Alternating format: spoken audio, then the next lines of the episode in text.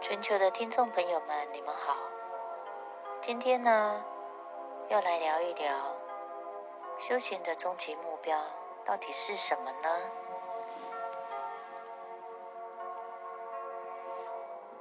修行这条路很漫长，而且很辛苦，需要强大的毅力，才能达到终极目标。修行无非是在修正自己的恶习，进而呢使自己的人生过得平安顺遂。那终极目标是指什么呢？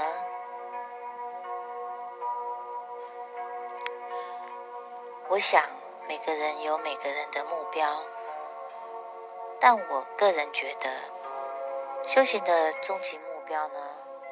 无非是能预知实质，跳脱生老病死，达到涅槃极境，回归到宇宙中，也就是俗称的极乐世界。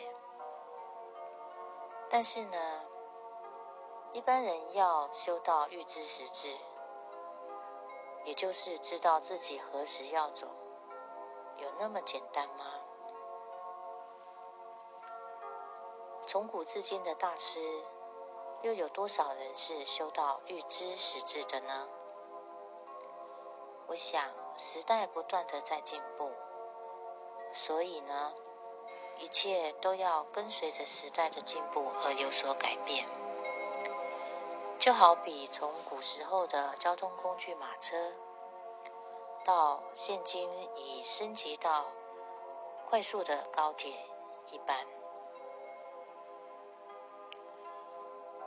现在是凡事都讲求迅速的年代，所以呢，要靠修行来预知实质，时间有点漫长，又辛苦，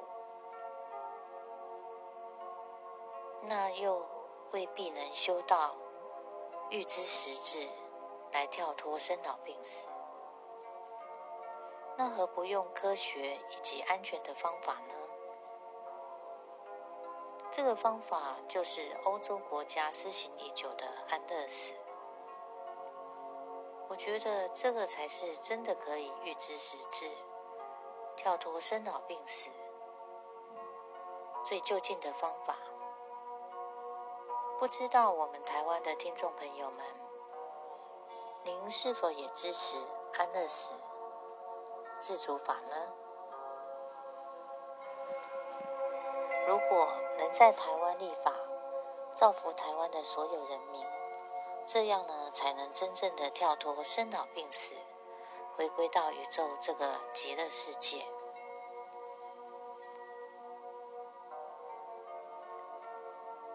如果您也认同，欢迎留言及分享，并且呢，一起来一起来倡议安乐死在台湾立法。